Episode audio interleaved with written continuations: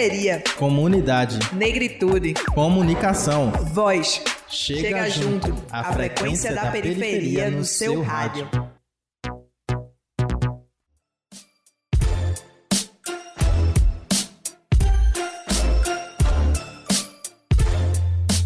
Fala galera, meu nome é Laís Hilda e tá começando mais um programa Chega Junto. Meu nome é Ives Henrique e no programa de hoje vamos falar sobre a mulher negra, escritora, pesquisadora, educadora e contadora de histórias, Inaldete Pinheiro. Eita, que mulher arretada! Além de ser tudo isso, Inaldete também é uma das fundadoras do movimento negro no Recife e participa de organizações da sociedade civil voltadas para a defesa dos direitos humanos. É, meu povo, Inaldete é um ícone de mulher negra latino-americana. Com certeza, Y. E falando nisso, você sabia que o dia 25 de julho se estabelece como o Dia da Mulher Negra Latino-Americana e Caribenha? Sei sim, Laís. E essa data ela foi estabelecida em 1992, quando foi realizado o primeiro encontro de mulheres negras da América Latina e Caribe, na República Dominicana. E você sabe quem estava nesse encontro? Tá bom demais, tá por dentro de tudo, né, menino? Pois é, esse evento foi realizado com a participação de 70 países e discutiu a situação da mulher negra, deliberando a criação e fortalecimento da data. Ah, e quem tava lá era a própria Enaldete Pinheiro. O dia 25 de julho está para a mulher negra, assim como o 8 de março está para as mulheres no geral. Sim, e o movimento de mulheres negras a cada ano reivindica o dia como um marco de luta e visibilidade. Por isso que eu digo e repito, Inaldete Pinheiro é um ícone de mulher negra latino-americana. Ela ainda ela atua no movimento feminista desde 1979, quando o próprio movimento nem tinha esse nome. Sem falar que ela ainda é uma das responsáveis pela articulação de ações entre mulheres de seis comunidades negras do interior de Pernambuco, remanescentes de antigos quilombos. A Inaldete andou por todo o estado criando articulação entre o povo negro. Além disso, né, ela é formada em enfermagem e tem mestrado em serviço social e administração hospitalar pela Universidade Federal de Pernambuco. E usando seu conhecimento na área de saúde, ela fez parte do grupo de trabalho saúde da população negra da Prefeitura do Recife e da comissão do programa de anemia falciforme da Secretaria Estadual de Saúde. Além disso, foi protagonista na defesa da inclusão da disciplina História da África e da Cultura Afro-Pernambucana, primeiro no currículo da Rede de Ensino Municipal do Recife, depois na grade da Rede Pública Estadual. E para o nosso orgulho, meu povo, Inaldete é detentora do título de cidadã recifense desde 2011, recebendo a medalha Zumbi dos Palmares pela sua contribuição com a história e memória do povo negro pernambucano.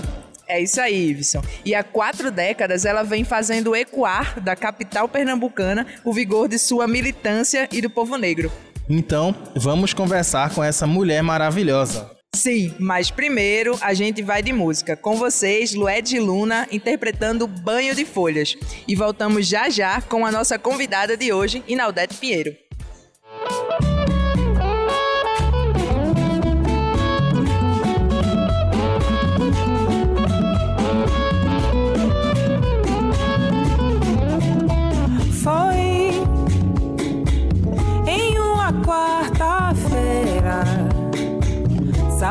Te procurar.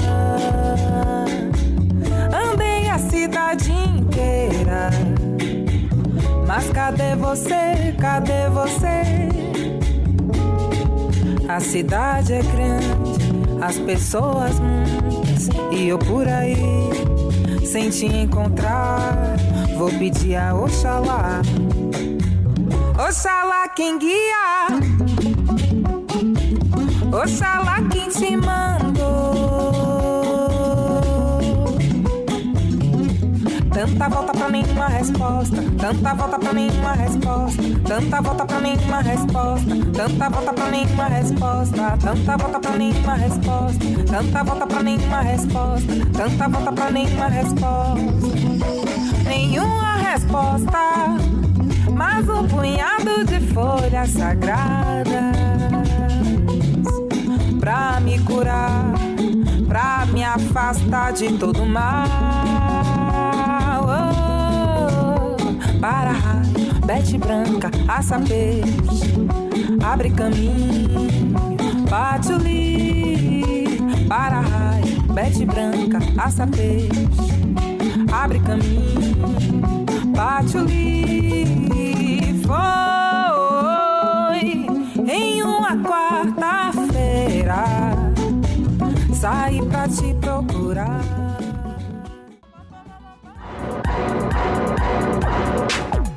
Chega junto a frequência da periferia no seu rádio.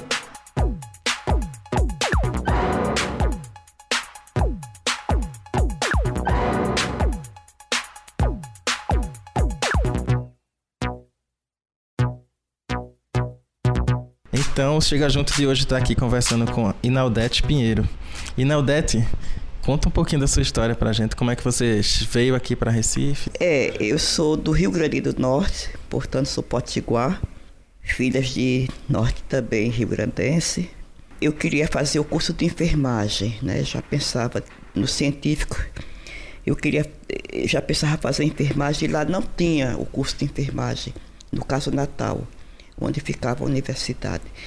Um amigo meu, padre, inclusive, eu me correspondia com ele e dizendo isso, esse desejo, ele falou que uma irmã dele era professora da universidade, do curso de enfermagem da USP, e que, eu, que ia me mandar informações sobre o curso de enfermagem. Então, com essa informação, eu fiquei com mais vontade então de fazer o curso, mas eu não gostaria de ir para São Paulo pela distância.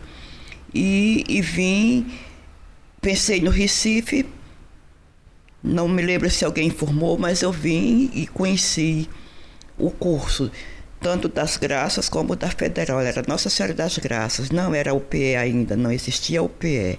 Existia faculdades isoladas. Como assim também nasceu a Universidade Federal, né? Eram cursos isolados que depois se uniram. Enfim, eu fiz o vestibular para Federal, fui aprovada, fiquei, isso em 69. Conta um pouquinho de, da sua vida na infância, como era em Natal, qual a cidade que a senhora é natural? É, eu sou natural de Parnamirim. E como era a infância em Parnamirim? Muito bonita, muito saudosa, inclusive.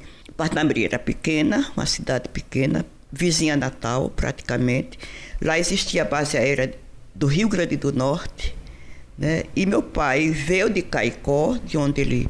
Meu pai e minha mãe vieram de Caicó, meu pai para trabalhar nessa base aérea, né, que estava chegando no Rio Grande do Norte há três a quatro anos, foi na Segunda Guerra Mundial. Né? Foi um espaço cedido por Getúlio Vargas aos, aos americanos.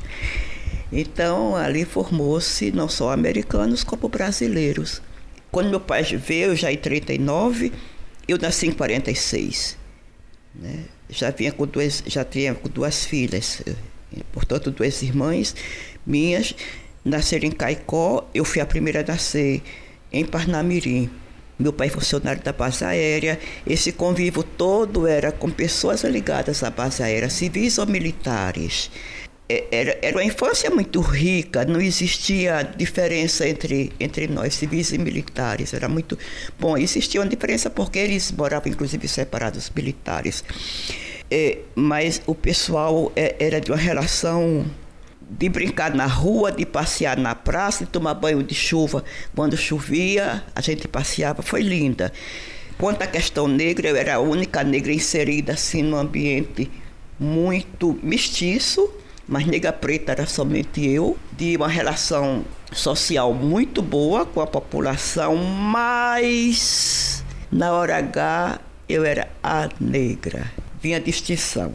Meu pai era altamente respeitado, um senhor é, é trabalhador mesmo, nível médio, assim, não era alta função na base aérea, mas era um senhor que se impunha né, na sua altivez, bem respeitado. Então, nós éramos as filhas de seu Raé, de seu Israel, Raé que chamava era minha mãe. E esse ser filha de seu Rael, de seu Israel, era uma identidade pública, né, que fortalecia a gente, todas quatro, éramos quatro irmãs que fortalecia. Haja vista, isso eu digo sem orgulho, mas, mas assim, é o meu lastro. Quando a senhora chega aqui em Recife para cursar enfermagem, quando é que a senhora começa a ter contato com movimentos sociais ou com organizações para fortalecimento assim dessa sua identidade? É, eu cheguei em 69 em plena ditadura militar. Nós não falávamos politicamente no, no acontecido.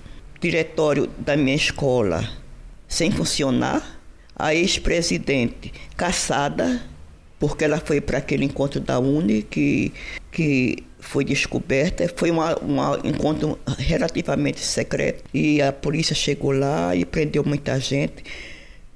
A presidente do diretório, Ranusa Alves, a ela todo o meu amor, todo o meu carinho e respeito. E, e, e se aproximou muito de mim, talvez pela essa identidade também racial ficava muito próxima. Eu, eu, a fila andando e ela conversando comigo. E me convidava para. Eu faço isso que era o gesto dela. Ela batia muito na gente quando conversava. E, e ela, vá na reunião, vá na reunião tal. E dizia a reunião onde era.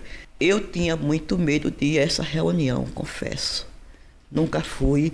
Eu tinha muito medo de, de desapontar meu pai, né? Meus pais, no caso tinha muito medo e eu sabia que a reunião era uma reunião política, portanto eu nunca fui. Ranúcia saiu daqui, saiu da né, caçada, foi trabalhar no IMIP e daqui a pouco ela desapareceu do Recife. E um dia é, o zum zum zum na faculdade mesmo era que ela tinha sido metralhada no Rio de Janeiro. Isso, de qualquer modo, me despertou voltou para.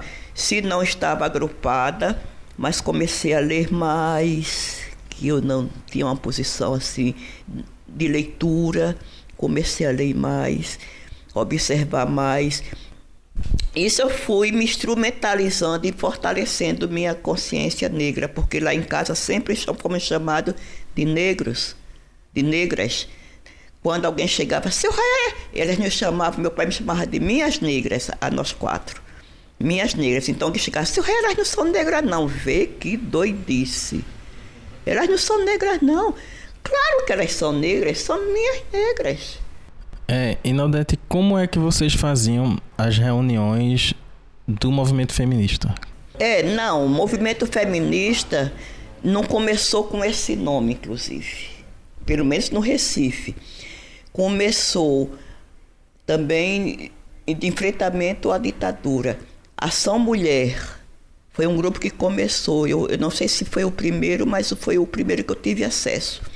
O Ação Mulher. E eu comecei né, a, a paquerar, indo às reuniões, houve uma reunião linda no DCE, que era na esquina Hospício com Suassuna, Hospício com Conde da Boa Vista, um prédio antigo, que funcionava o DCE. Então, houve uma reunião lá.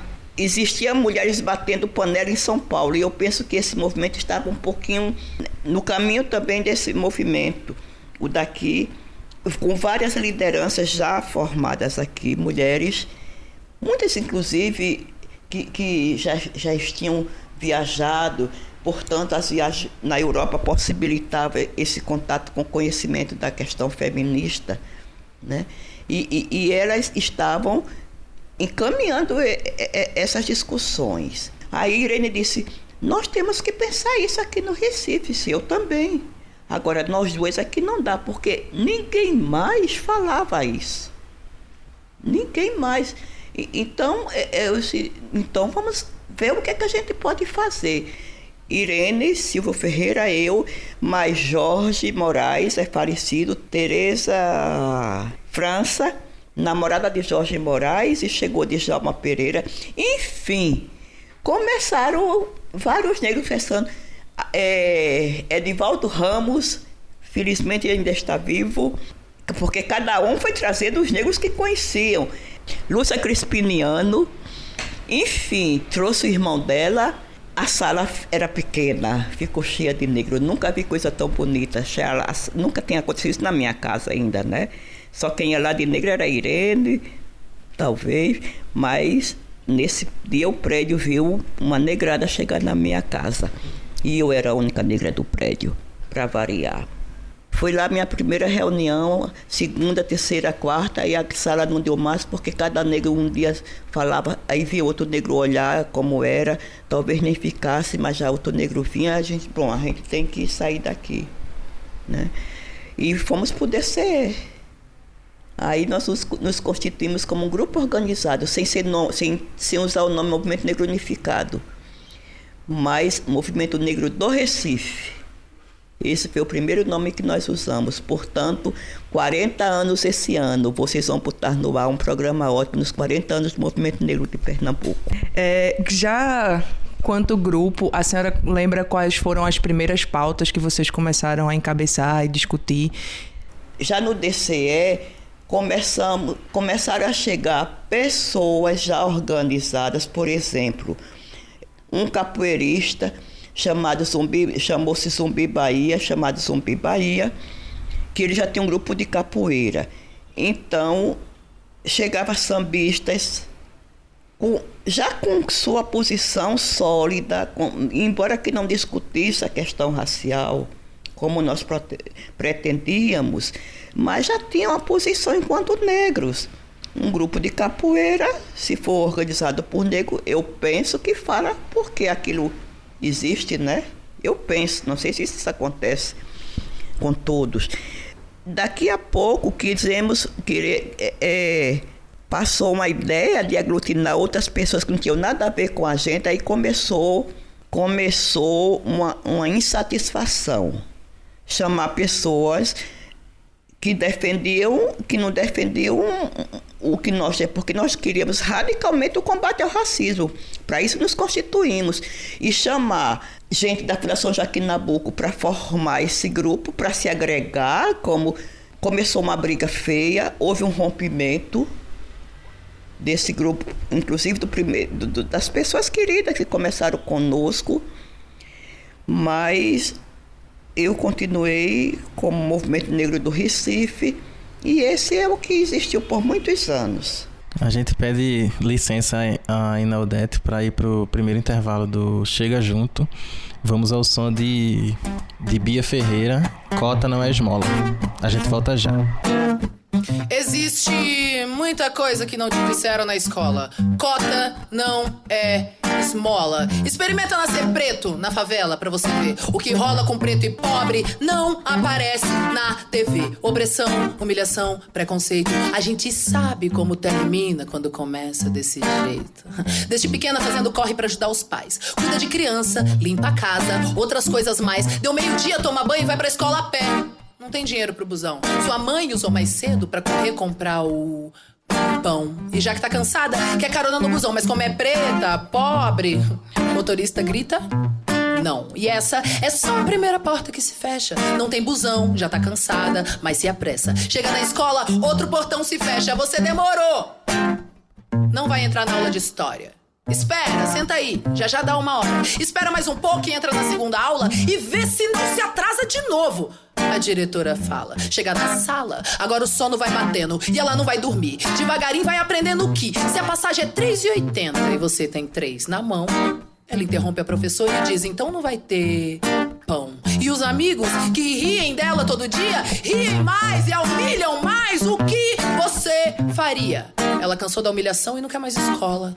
E no Natal, ela chorou porque não ganhou uma bola. O tempo foi passando e ela foi crescendo. Agora lá na rua ela é a preta, no sovaco fedorento que alisa o cabelo para se sentir aceita. Mas não adianta nada. Todo mundo a rejeita. Agora ela cresceu, quer muito estudar. Termina a escola, a apostila, ainda tem vestibular e a boca seca. Seca, nenhum cuspe.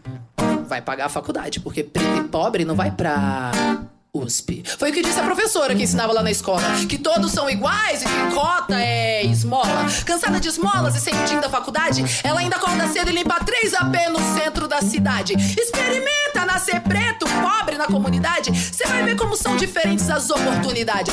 E nem venha me dizer que isso é vitimismo. Não bota a culpa em mim pra encobrir o seu racismo.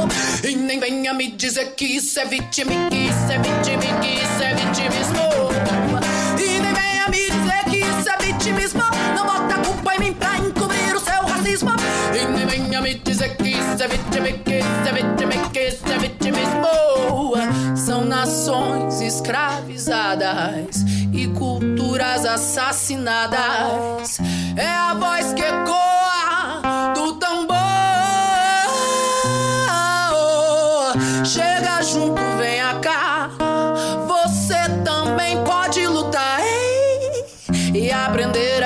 a respeitar. Porque o povo preto veio para revolucionar. Não deixe calar a nossa voz, não. Não deixe calar a nossa voz, não. Não deixe calar a nossa voz, não. Revolução. Não deixe calar a nossa voz, não. Não deixe calar a nossa voz,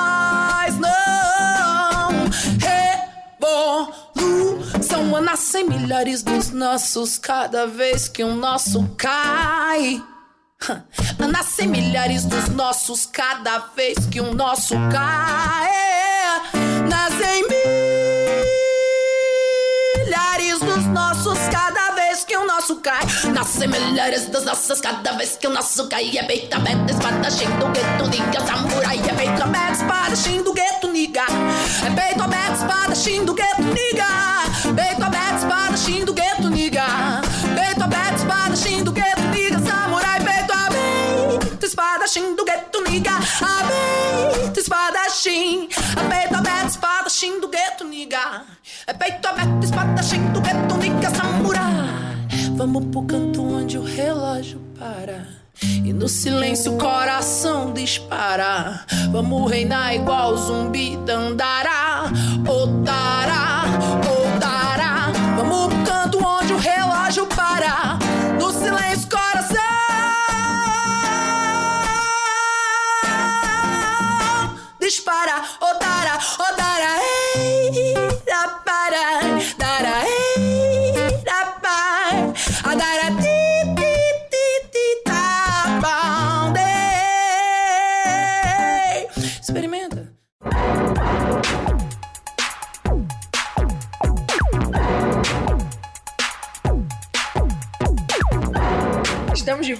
Chega Junto, o espaço da periferia na sua rádio universitária Paulo Freire, AM 820. Estamos de volta com Chega Junto. Hoje a gente está entrevistando Inaldete. E aí eu queria aproveitar, pensando na sua área de formação, né, enfermagem.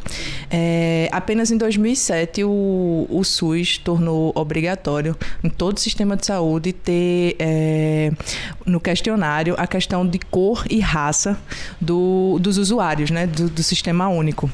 É, antes disso, é, já tinham acontecido testes, eu acho que na cidade de São Paulo, é, nessa implementação.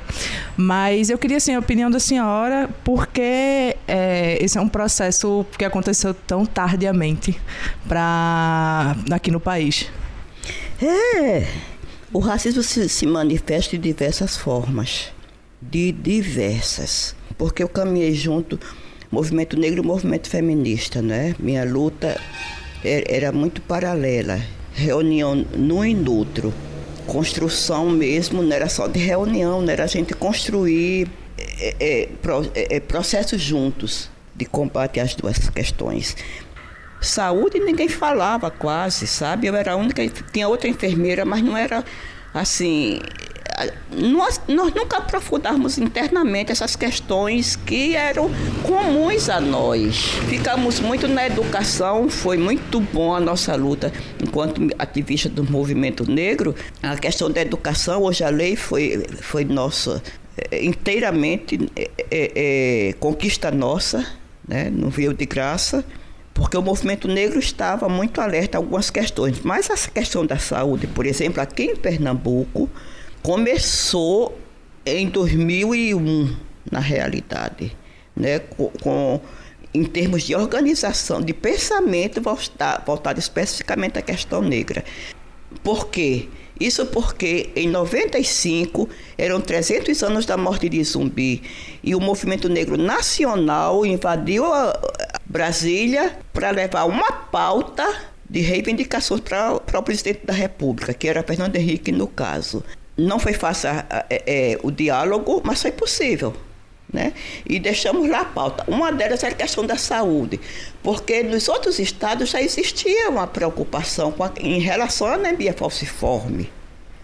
Rio Grande do Sul já discutia, e, e isso, a anemia falciforme, eu lia isso na Folha de, de São Paulo, uma médica negra do Rio Grande do Sul, me escapa agora o seu nome, mas ela era uma dessas é, vigilantes no Rio Grande do Sul. É, depois São Paulo chegou também com a discussão com a questão da saúde. E o movimento feminista tinha uma pessoa chamada Elda, Elza Bercó, uma demógrafa. Não sei se paulista, mas ela habitava, estava, vivia em, em São Paulo. E eu frequentava um, um grupo é, que, é, de, do movimento feminista que falava sobre a questão da saúde geral, né, da mulher, saúde da mulher.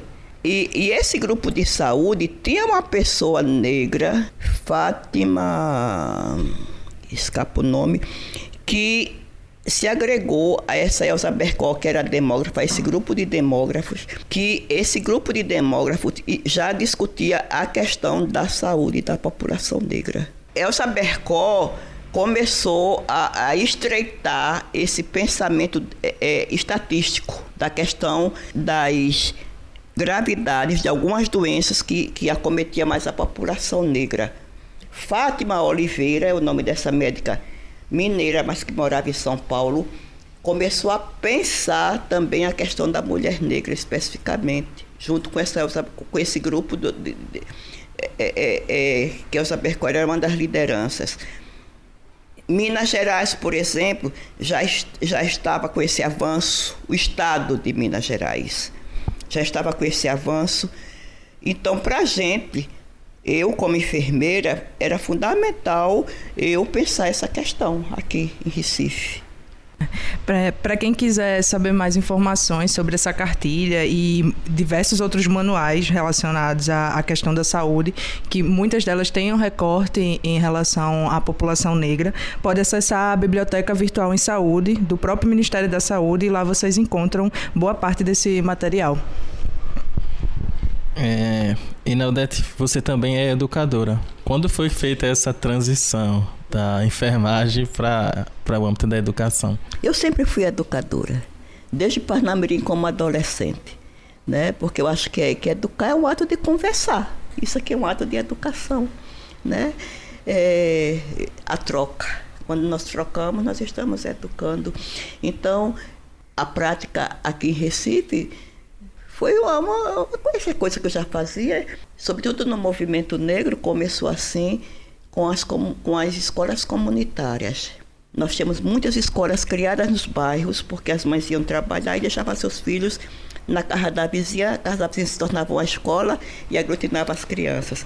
Depois se tornava o prédio, a prefeitura colaborou, colaborava com essas escolas comunitárias. Muitas crianças vieram desse, desse núcleo e muitas escolas começaram por aí. Até hoje algumas existem. O CEPOMA, por exemplo, em Brasília Teimosa, veio uma escola comunitária. Enfim, é, quando chegou, é, quando nós começamos o movimento negro, a questão da educação para nós era fundamental que fosse trabalhado nas escolas, não ficar só no blá blá blá. Né? Era fundamental. Então nós íamos nas escolas, nos apresentávamos como ativistas do movimento negro Recife, do Recife e pedíamos para conversar com os estudantes. E nunca, nunca houve recusa, sinceramente. Nunca houve recusa do nosso. Era, era uma vez no mês, né, na semana, era a nossa disposição. Porque todos nós éramos trabalhadores, todos nós. Não tinha ninguém de folga. E quem tinha é, é, estava também disponível para isso. Por isso que nós estudávamos muito. Né? Tinha um grupo de estudantes mesmo assim sobre a questão racial, porque nós chegávamos zerada. Não tínhamos informação do que era aquilo, do que quem processava, quem eram as nossas, nossas lideranças, né? vivas ou mortas. Nós não sabíamos disso. Então, tinha um grupo de cinco ou seis pessoas que éramos muito estudantes, né, estudiosos. Muito estudiosos. Então, nós, nós é, éramos assim, comprometidos de ir nas escolas. Quando não ia um, ia outro. Eu sempre conseguia ir, tinha jogo de cintura na, nos hospitais. Como eu tive colegas maravilhosas, né? É, é, às vezes trocava até plantão, porque eu gostava de ir, eu gosto de, de, de, de conversar né? Marcos Pereira também era um, Josafá também era outro que ia, e, e, e outros mais.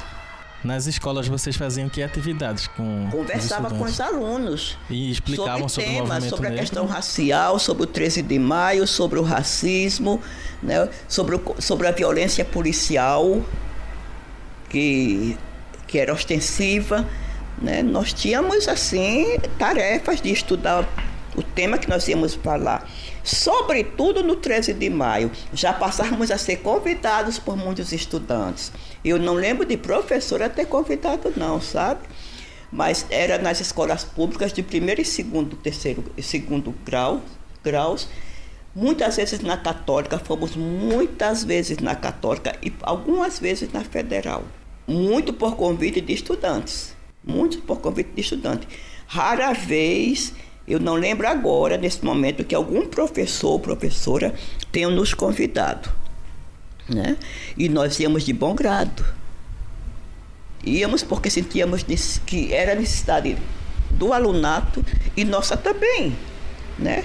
E, e nós cada vez nos fortalecendo também, teoricamente. Né? A bagagem que que eu tenho foi daí, né? desse exercício de querer estudar para poder repassar. E de ouvir também. Né? E, e em 85, po- e- em 88, 87, 88 era 100 anos da abolição, celebrado. Então, em 87 já existia toda uma eh, mobilização dos intelectuais brasileiros, que ninguém nunca nos considerava intelectual, nunca. Eu quero dizer que os jornais do Recife sempre nos deram apoio, os jornais de Pernambuco.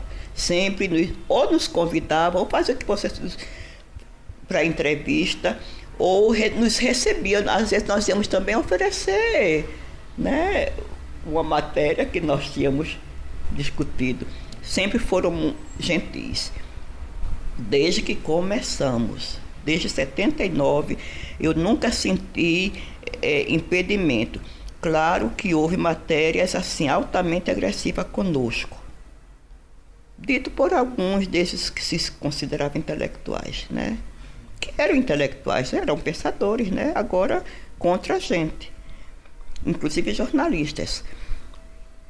Mas é, é, em 87, como eu ia colocando, eu pensei com meus botões, não sei se de que botão, não sei se botão pensa, mas fiquei, né? Como é que a gente vai chegar para a população que não tem acesso à informação?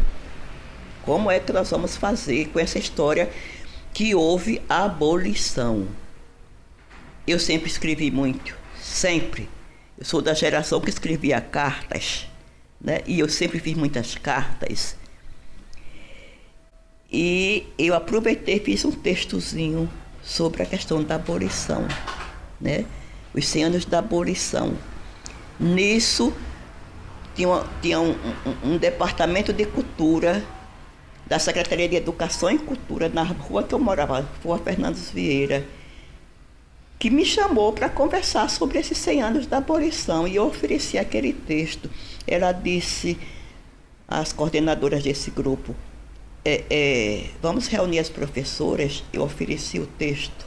As professoras aceitaram, as coordenadoras, e convidou um grupo de professoras. E eu disse, e as crianças, como vão ser? Esse texto, eu fiz uma proposta ao Centro Luiz Freire, que tinha um grupo do Centro Luiz Freire que trabalhava com educação. Eu disse, eu quero trabalhar esse texto com as crianças, das, das escolas comunitárias. Aí fui acolhida também no Centro Luiz Freire. Essa, tra- essa tradição oral, ela é bem, bem forte é nossa. na, na a África, nossa não é? cultura. Vem da nossa origem. Vem da nossa africana. origem. E que eu tive. Né? E, Infelizmente, eu não sei se as crianças hoje não têm. A minha neta só quer saber do, do celular. Era essa até o meu próximo questionamento. Como manter viva essa tradição oral tão É, forte é- é no nosso repetindo povo? isso que eu faço até hoje. Eu não sou nenhum espelho para ninguém, mas eu quero dizer que eu mantenho isso. Né? A tradição oral, para mim, Falar dos meus é chave. Falar do que eu vivi, falar do que eu conheci, falar do que os meus me contaram, falar do que eu ouvi de seu Luiz de França. Isso para mim é fundamental. Quem quiser que fale dos seus também, porque todo mundo tem uma história. Eu duvido que vocês não tenham uma história que seu avô fez, que seu, seu bisa fez, da cocada que sua avó fez, né? Da feijoada que fulana fez, que minha. Isso é história oral. Isso pra gente é, é, é, é sagrado. Eu não sou nenhum espelho para ninguém, mas eu quero dizer que eu mantenho isso. Né? A tradição oral, para mim, falar dos meus é chave. Falar do que eu vivi, falar do que eu conheci, falar do que os meus me contaram, falar do que ouvi de seu Luiz de França. Isso para mim é fundamental. Quem quiser que fale dos seus também, porque todo mundo tem uma história. Eu duvido que vocês não tenham uma história que seu avô fez, que seu, seu bisa fez, da cocada que sua avó fez, né? Da feijoada que fulana fez, que minha. Isso é história oral. Isso pra gente é, é, é, é sagrado. Né? Antes era, era em torno de uma fogueira. Quem podia ter lenha, né? Hoje não tem mais fogueira. Eu não tive fogueira, mas era ao redor da mesa. É, era no terreiro de minha casa, que era grande, né? Meu pai contando, minhas tias que iam nos visitar, que contava a história dos mais velhos. Esse nome, esse nome para mim soa muito bonito, os mais velhos. Que hoje a gente ainda escuta, que está quase acabando, que eu sou leitora da literatura africana. Né? Não sou especialista porque o pessoal exige que você tenha um certificado. Eu não tenho. Mas não tenho, não baixa minha cabeça para quem tem, não. E eu sou excelente leitora. Vocês vão conhecer minha biblioteca e vão ver. Eu sou excelente leitora da literatura africana. Conheço vários, vários, vários, sem orgulho nenhum. Só porque eu tenho oportunidade e porque eu gosto de ler. Né? Não tenho vaidade de dizer isso. E, e, o que eu quero dizer é que essa leitura que eu faço hoje, de gente bem novinha, fala dos meus mais velhos. A linguagem que eu ouvi. Né? Então, isso para meus mais velhos são fundamentais. E isso foi o que eu fiz com, meus, com os meus minhas primeiras histórias, né? E que hoje ainda mantenho. Falar do que a gente viveu é história o, os europeus também têm isso, né? Só mérito também da gente, né? Tem um pouco da vaidade também, né? Como tem suas colônias no, no Rio Grande, no sul do país. Infelizmente nós não tivemos isso, né? Senão os quilombos altamente discriminados hoje. Então, Inaldete, esse programa da gente desse, de hoje é especial pela semana do que é hoje é dia 23, mas dia 25, na próxima quinta-feira, é comemorado o Dia da Mulher Negra, Latino-Americana e Carimbenha. E eu queria que você dissesse por que é tão importante esse dia 25 de julho. Demorou a chegar no Brasil essa celebração. Felizmente chegou. Foi no encontro, eu era uma, eu fui uma das que fui para esse encontro feminista de internacional. E costuma, a gente costuma, onde tem negra a gente fica junto né? Tem, não sei porquê. Eu não sei porquê essa coisa, essa aglutinação. E estávamos quatro negras conversando, uma, uma martiniquenha, outra, é, é, duas do Haiti, um, um, uma da República Dominicana, conversando num batente.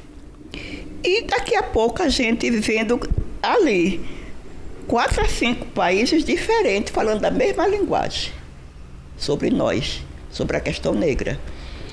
E aí ficamos inquietas. E por que não a gente fazer, é, celebrar os, os 500 anos de invasão da América esse ano? é, Sérvia. Sérvia era da República Dominicana e ela diz: e na República Dominicana Cristóvão Colombo aportou lá. Foi a primeira terra que ele encontrou. Foi a ilha de, de, que hoje é República Dominicana, né? Que era uma ilha. Hoje tá, dividiram depois. Itaiti e a República Dominicana. Aí a, a gente topa. Aí Sérvia, não sei se ela já tinha muito viva, e Sérvia estudava é, no México. Então ela disse, eu articulo o projeto e a gente vê se é possível fazer isso. Fechamos. Eu disse, eu proponho a gente discutir cada uma no seu país essa viabilidade. Fechamos. Então no país, do, aqui do Brasil, tinha eu de Pernambuco, Jô, Jô do, do Rio de Janeiro, do CEAP do Rio de Janeiro e, e Lúcia, e Lúcia do Guelé 10. E, aí Lúcia é psicóloga do, do Guelé 10. E, então, a gente disse que propunha trazer por nossos espaços de, de discussão essa possibilidade de, de cada o, o, Brasil articular, né? Eu seria representante do, de Pernambuco, mas com quem eu pudesse articular, articular. Rio de Janeiro também fazia o mesmo e São Paulo fazia o mesmo. Em 92, nós estávamos na República Dominicana celebrando 500 anos da invasão das Américas. E ao final da reunião foi lindo o encontro grande internacional latino-americano, era a nossa implicância, porque as negras dos Estados Unidos não estavam no nível que nós estávamos, estávamos no nível muito mais adiantado. E, e, e a ralé éramos nós latino-americana e, e, Caribe, né? E o Brasil no meio o único país de língua portuguesa. Fechamos, fizemos um encontro de três dias belíssimo. Nessa reunião, ao final, naquela coisa finalista que sempre existe, tiramos o documento que considerasse o dia 25 de julho o Dia Internacional da Mulher Afro-Caribenha, né? Que aí todo ano muda o nome, muda o título afro-latino-americana que dá na mesma coisa. E celebrar esse momento é super importante. É um momento de visibilidade, é um momento de impulso, é um momento de dizer que estamos presentes. Não estamos lá muito unidas, mas estamos presentes querendo mais, não é? Mais oportunidade, mais combate ao racismo, combate ao feminicismo que nós somos maioria, infelizmente trazer nossa juventude para a discussão, que há uma falha. Parabéns a vocês, jovens que, que pensam a questão racial, coisa que muita gente ainda não faz e que é fundamental. Sobretudo, educar nossas crianças para viver a questão racial nesse país perversamente racista. É costume da gente, para encerrar o programa, a gente pedir para o convidado, para o entrevistado, escolher uma música. E aí eu queria pedir isso para você também. Você dissesse o nome do, da artista, da intérprete. Dona Ivone Lara. Qual música? É Um Abraço Negro. Eu não sei se o título é esse mas ela canta isso. Porque a todos que assistem, um abraço negro. E se tiver o cabelo pichain, melhor ainda, mais bonito, bem grande. Eu quero desejar muita continuidade a esse programa. Muito obrigada. Da liberdade.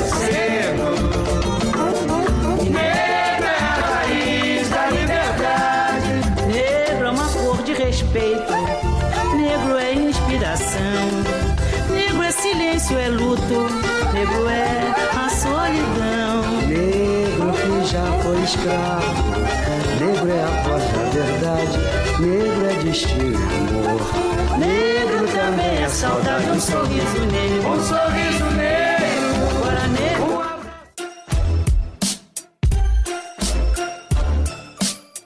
gente, esse foi mais um Chega Junto, programa que é a frequência da periferia, aqui na Rádio Universitária Paulo Freire.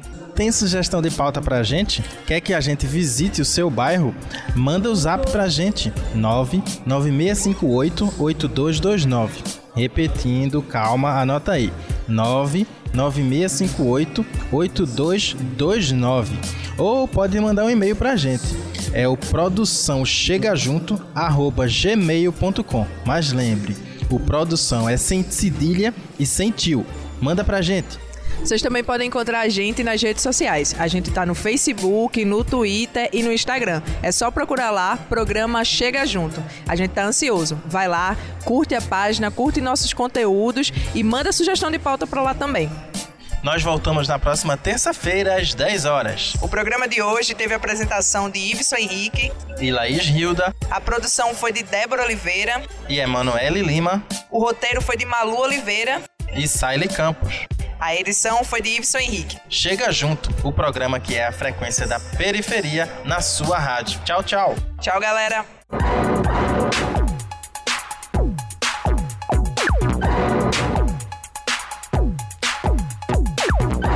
Periferia, Comunidade, negritude, comunicação. voz. Chega, junto, a frequência da periferia no seu rádio.